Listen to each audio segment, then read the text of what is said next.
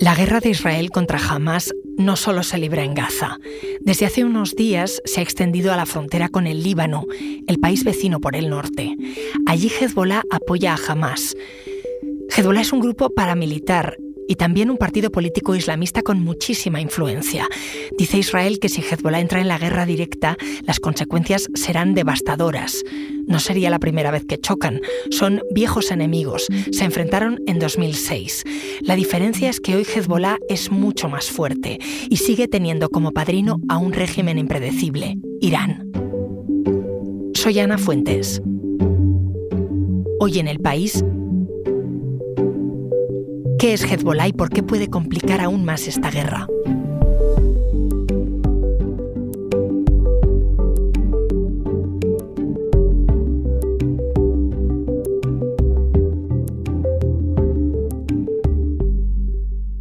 Trinidad Deiros es mi compañera de internacional del país, especializada en Oriente Próximo.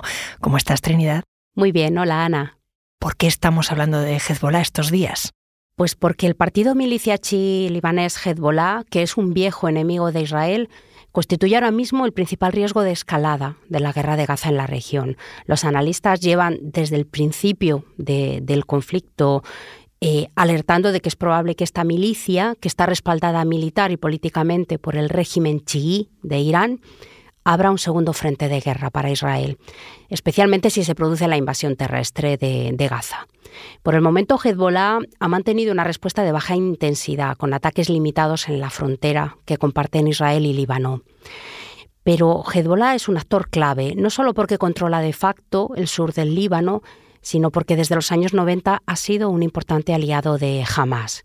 ¿Ah, sí? ¿Llevan apoyando a esta milicia palestina desde hace 30 años? Sí, Miembros de Hamas y de la yihad islámica han sido formados militarmente por Hezbollah, incluso en campos de entrenamiento en Irán, que los ha financiado a ambos. Según los servicios de inteligencia de, países árabes, de Estados Unidos y de Israel, el partido libanés ha servido también como intermediario para enviar armas iraníes a Hamas. Trinidad, has nombrado a muchos de los actores clave en, en la crisis eh, que estamos viendo hoy, en la guerra entre Israel y Hamas. Es un tema complejo, luego voy a preguntarte por la relación de Hezbollah con unos y con otros, pero antes cuéntame cómo nace Hezbollah. Tanto Hamas en Palestina a finales de los 80 como Hezbollah, que nació en 1982 en Líbano, eh, obedecen al conflicto árabe-israelí y sobre todo son hijos de la ocupación israelí, tanto del sur del Líbano como de, la Palestina histórica. Eh, la presión sobre Israel para que abandonara el sur del Líbano, cosa que hizo en el año 2000, en el caso de Hezbollah y la Franja de Gaza en 2005, ofreció a ambos grupos un masivo apoyo popular que se plasmó luego en victorias electorales. Es decir, no hay que olvidar que la ocupación israelí está tanto en el germen como en la evolución de, de Hamas y de Hezbollah. Y eso de ser la resistencia ante una ocupación les hizo más populares. Por supuesto, es que es así como, como los ven sus propias, o una parte al menos de sus propias opiniones públicas. Tanto Hamas como Hezbollah comprendieron además muy pronto que además de tener esta doble vertiente política y militar, tenían que ayudar a la gente eh, con aquellos eh, aspectos en los que estaban en dificultad. Y entonces empezaron a ofrecer servicios eh, similares a los que se suponen que debe ofrecer un Estado. Es decir, empezaron a abrir escuelas infantiles, establecieron mecanismos de socorro social y eso hizo que creciera su apoyo en sus respectivas poblaciones. O sea que están metidos en el tejido social del país. Pero al mismo tiempo, Hezbollah está en la lista de organizaciones terroristas para Estados Unidos o Reino Unido, por ejemplo.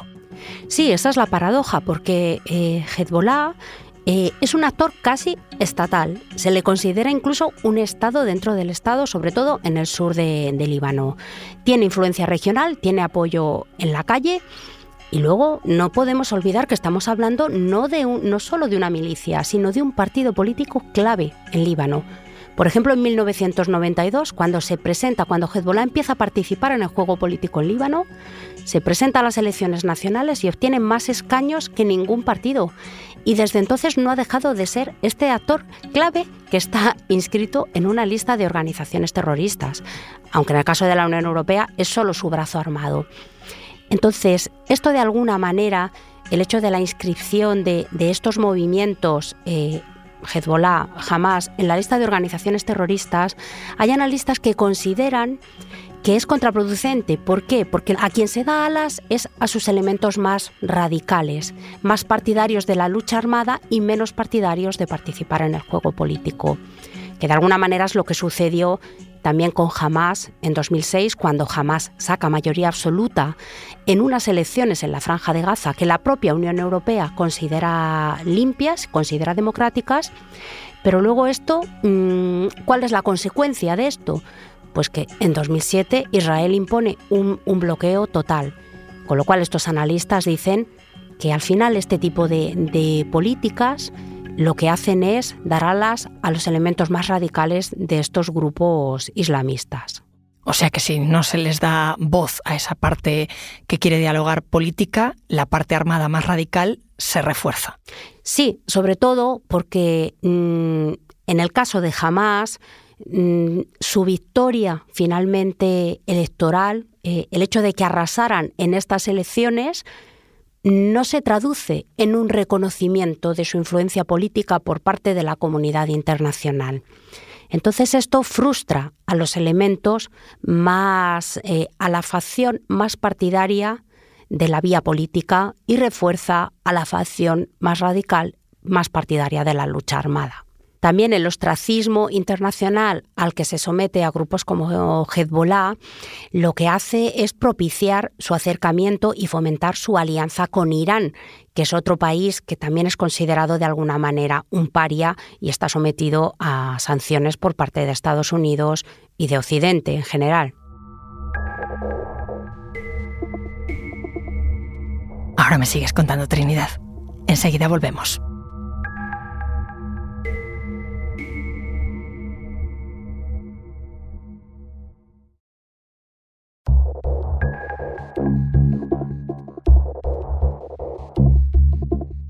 Conversando sobre Hezbollah, una organización militar y política libanesa que apoya a Hamas en este conflicto entre Israel y Gaza. Antes me contabas, Trinidad, que el enfrentamiento entre Hezbollah e Israel viene de muy lejos, que empezó en los 80. ¿Y desde entonces cómo ha sido la relación? El enfrentamiento con Israel está en la génesis de Hezbollah. Hezbollah surgió para enfrentarse con Israel, para luchar contra Israel.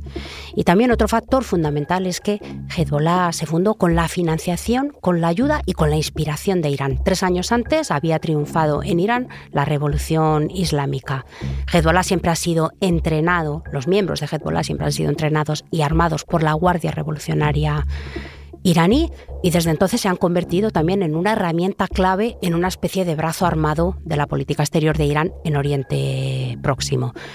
Durante la guerra civil en Líbano, que recordemos duró hasta 1990, eh, un periodo en el que las tropas israelíes habían invadido el sur de Líbano para tratar de erradicar a los miembros de la, de la OLP, de la Organización para la Liberación de Palestina, que se refugiaban allí. Hezbollah pues mm, empezó a, combatirles y, esto duró mm, hasta el año 2000, diez años después del final, al menos del final formal de la guerra en Líbano. En el año 2000 Israel se retira y esto, eh, curiosamente, eh, a ojos de muchos árabes, se consideró como una victoria de la milicia chií. Se pensó que se había retirado por la lucha de, de Hezbollah contra ellos. Después de que Israel saliera del sur de Líbano en el año 2000, el partido milicia chií e Israel tuvieron una guerra abierta, se enfrentaron a gran escala por última vez en 2006. Pues alguien que estuvo en 2006 allí fue nuestro compañero Guillermo Altares. Le he pedido que nos cuente cómo vivió aquello en Líbano. Escucha.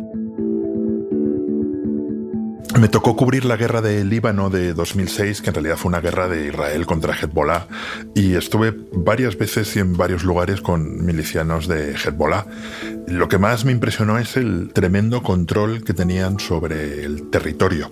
En cuanto entrabas en una zona chií, en un pueblo chií o en los suburbios chiíes de Beirut, que eh, me acuerdo que fuimos un par de veces justo después de que bombardeas Israel, inmediatamente te paraban, te sacaban del coche, te pedían la acreditación como periodista y miraban en el móvil si tenías llamadas a Israel, que era una cosa bastante inquietante. Salían de cualquier lado, estaban profundamente organizados y tenían mucho dinero. Luego vi una cosa impresionante que es cuando se reconstruyeron esos barrios, cuando paró la guerra, la gente llegaba a una, tenía una tienda de campaña y había unos tíos de Hezbollah con sacos de pasta, que suponemos que les había de Irán. Y entonces les presentaban el título de propiedad de una casa que había de rumbo a Israel y les daban dinero en cash para vivir durante un año de alquiler mientras reconstruían su, el edificio. Y era una cosa bastante impresionante.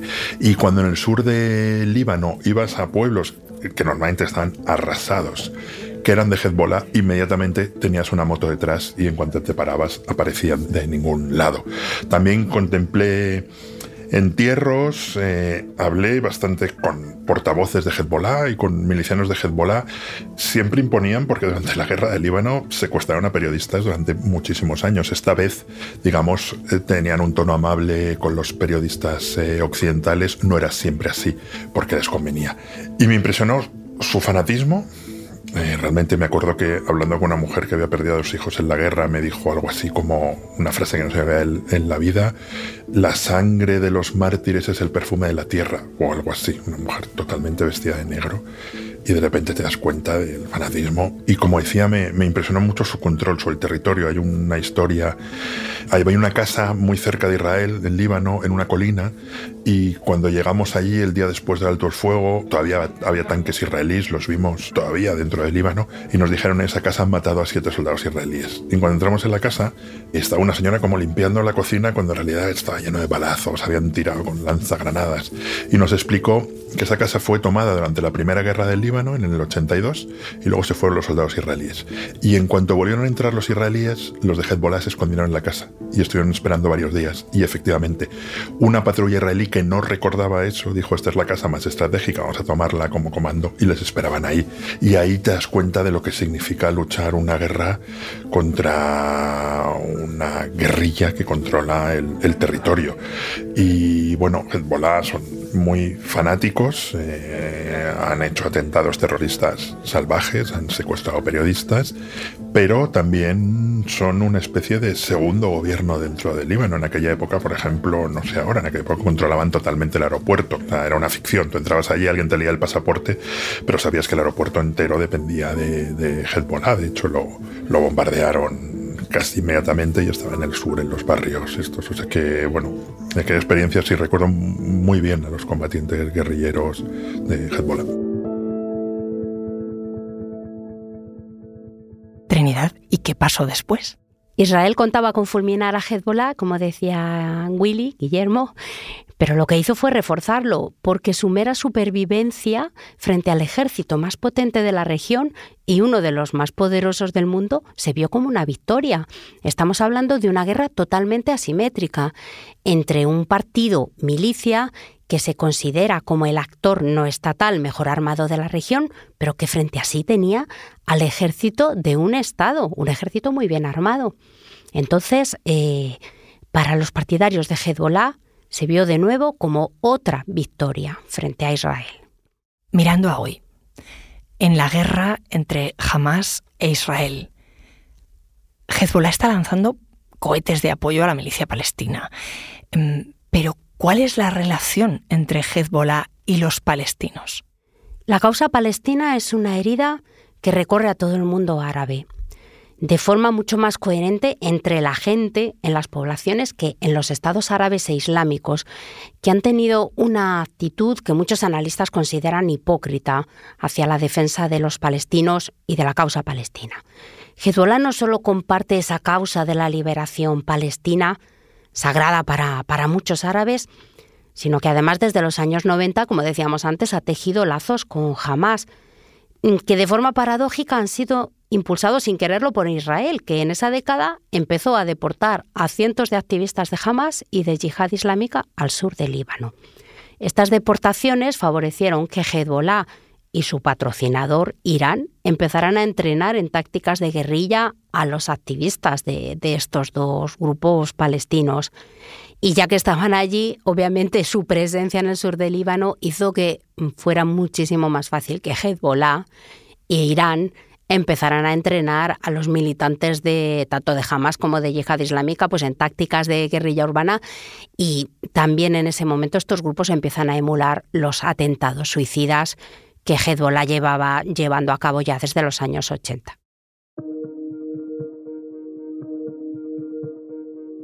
Lo que no entiendo es que Hamas es suní y Hezbollah es chií. Y esas, suníes y chiíes, son las dos ramas más importantes de la religión musulmana que están enfrentadas entre sí. Sí, pero estos dos grupos comparten un enemigo común, que es Israel, y una razón de ser, que es el fin de la ocupación israelí. En un principio en Líbano y aún hoy en Palestina. Entonces, eh, esa rivalidad que efectivamente existe entre chiíes y suníes queda oscurecida por este, por este enemigo común. Además, estos dos grupos, Hezbollah y Hamas, comparten otras similitudes.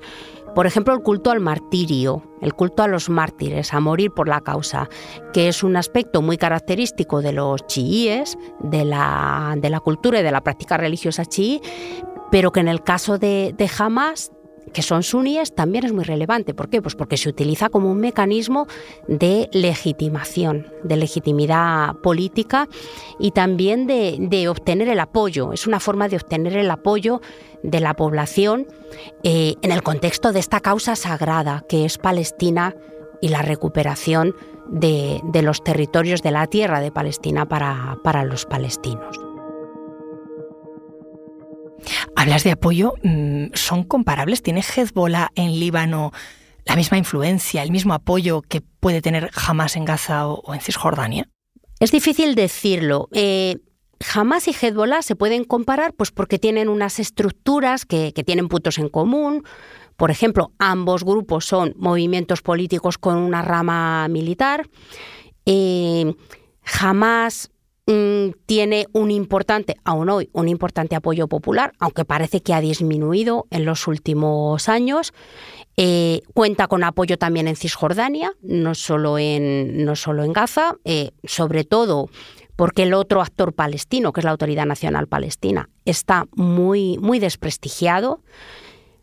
Pero Hezbollah mm, es un actor que tiene más poder. No solo cuenta con un poder militar mucho mayor, porque cuenta con una financiación y con un apoyo de Irán mucho más fuerte, sino que además su poder político es mucho más relevante que el que tiene Hamas. Hamas está confinado en Gaza y, como decíamos, aunque tiene apoyo en, Cisjordania, está confinado en, Gaza. Hezbollah, por su parte, aunque... Mm, su ámbito principal de poder es el sur de, Líbano, donde ejerce un poder que en algunos aspectos es mayor que el del Estado libanés, por no decir en todos los aspectos, sino que en todo el país es un partido político clave, en los gobiernos y en el Parlamento libanés. ¿Y cómo de clave eh, puede ser en este conflicto en Gaza? Porque me has dicho que tiene un patrocinador muy fuerte, que es Irán.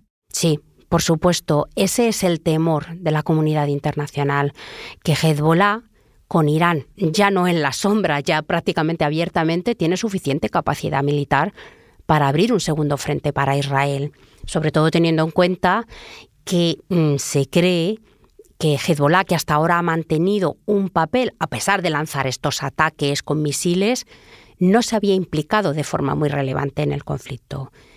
Y lo que están temiendo los analistas y la comunidad internacional es que, sobre todo, si Israel lanza la ofensiva terrestre sobre Gaza que ya ha anunciado, Hezbollah y a través de Hezbollah Irán podrían implicarse directamente, lo que extendería el conflicto a toda la región. ¿Por qué? ¿Qué busca Teherán? ¿Qué, papel tiene Irán en todo esto? es complicado de explicar porque Irán tiene como uno de sus pilares la destrucción de Israel igual que Hamas, igual que Hezbollah, con matices. La liberación de Palestina también es una causa sagrada para el régimen iraní, especialmente de Jerusalén, que es la tercera ciudad santa del Islam. No hay que olvidar que el régimen iraní es un régimen islamista, que además ha tratado durante las últimas décadas de posicionarse pues como, como adalid del Islam en, la región y que ha estado usando además a Hezbollah como, como su brazo armado. Por ejemplo, ha habido gente que se ha preguntado por qué Estados Unidos ha mandado al portaaviones más potente de su armada, que es el Gerald Ford, a aguas cercanas al Mediterráneo Oriental. Se decían, a ver, que finalmente jamás es una milicia cuyo poder militar y cuya capacidad de, de dañar a Israel no se puede comparar en absoluto con el poder del ejército israelí. Entonces, lo que se cree es prácticamente seguro pues que esta exhibición de poder militar de apoyo de Estados Unidos a Israel obedece al intento de disuadir a Hezbollah y a Irán de implicarse en el conflicto y de abrir este temido segundo frente. De hecho, portavoces del Pentágono ya han dicho abiertamente, han amenazado de forma bastante explícita a Teherán y al partido milicia chi libanés con que, con que tengan cuidado porque ellos van a apoyar a Israel si se abre este segundo frente. Claro, ahí ya estaríamos hablando de un conflicto regional. Eso da mucho miedo. Por supuesto, es que si Hezbollah se implica, ya la, la ya muy lejana esperanza de apaciguamiento en la región se alejaría del todo. Además, se cree que si esto sucede, Israel podría de nuevo invadir el territorio del sur de Líbano, que abandonó hace ya muchos años, y luego el riesgo de escalada directa entre Israel e Irán se multiplicaría también. Hasta ahora el gobierno israelí, a pesar de tener este, este enfrentamiento a cara de perro con Irán, siempre ha evitado un enfrentamiento directo y ha tratado de dirimir su enemistad a través de Estados Unidos, es decir, pues fomentando que Estados Unidos aplicara sanciones, que endureciera las sanciones por el programa nuclear iraní, que castigara a Irán de alguna manera en su nombre. Pero ahora ya esto parece estar cambiando. De hecho, ministros del gobierno de Netanyahu con lo que están amenazando es que podrían incluso atacar directamente territorio iraní si Hezbollah e Irán abren este segundo frente en la guerra. Y además es que las amenazas contra Israel se están multiplicando. Hay que recordar que Estados Unidos también ha dicho que sus barcos han interceptado misiles y drones procedentes de Yemen. Los rebeldes hutíes de Yemen están también respaldados por Irán. Entonces es que, claro, no estamos hablando solo de un segundo frente, sino que incluso podrían multiplicarse las amenazas contra Israel procedentes de diversos actores regionales. Y esto es un escenario muy, muy, muy peligroso y quedamos pendientes del Gracias Trinidad. Gracias a ti, Ana.